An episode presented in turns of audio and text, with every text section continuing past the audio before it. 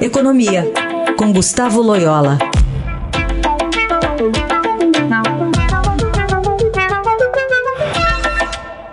Oi, Loyola, bom dia.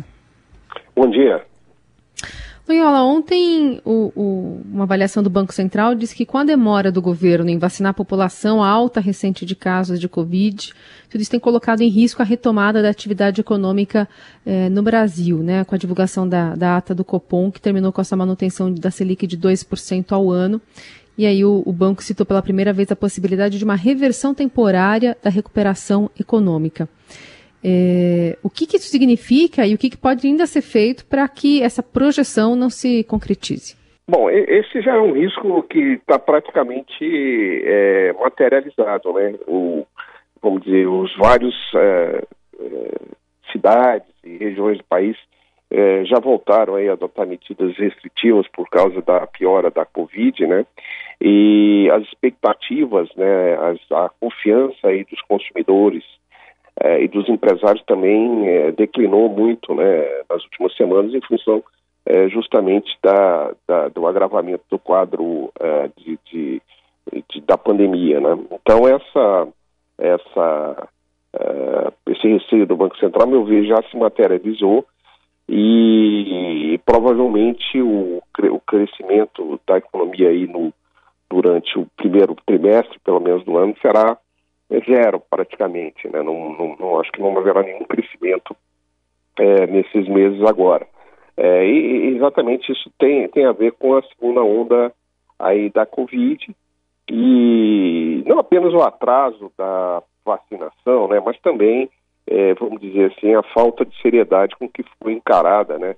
Não apenas pelo governo federal, mas por alguns governos estaduais, municipais e mesmo pela população, né?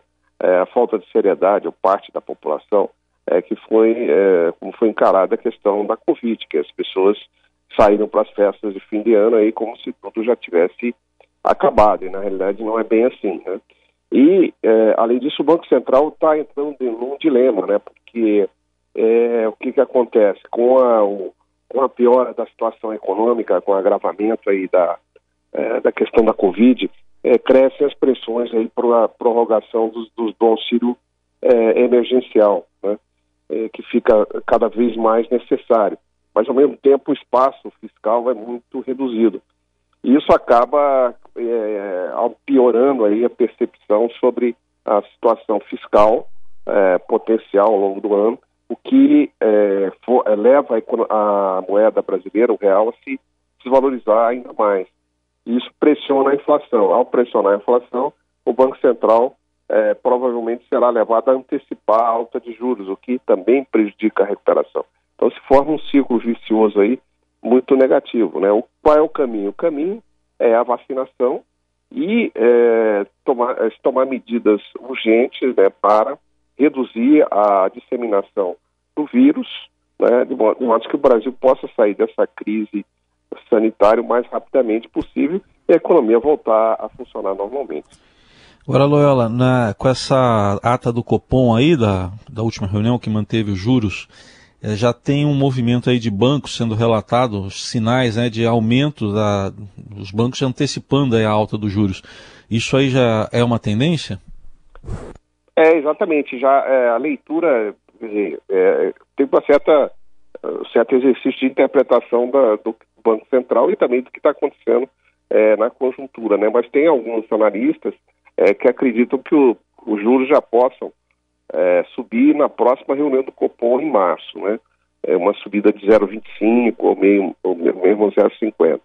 É, eu pessoalmente acredito que é, ainda é cedo, eu não acredito que o Banco Central vai dar esse passo agora em março.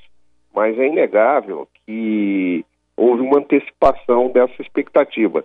É, de início, a gente eu acreditava que é, uma alta poderia ocorrer apenas lá para o final do ano. Agora, já acredito que o Banco Central vai é, é, elevar os juros em meados é, do, do, de 2021. Né?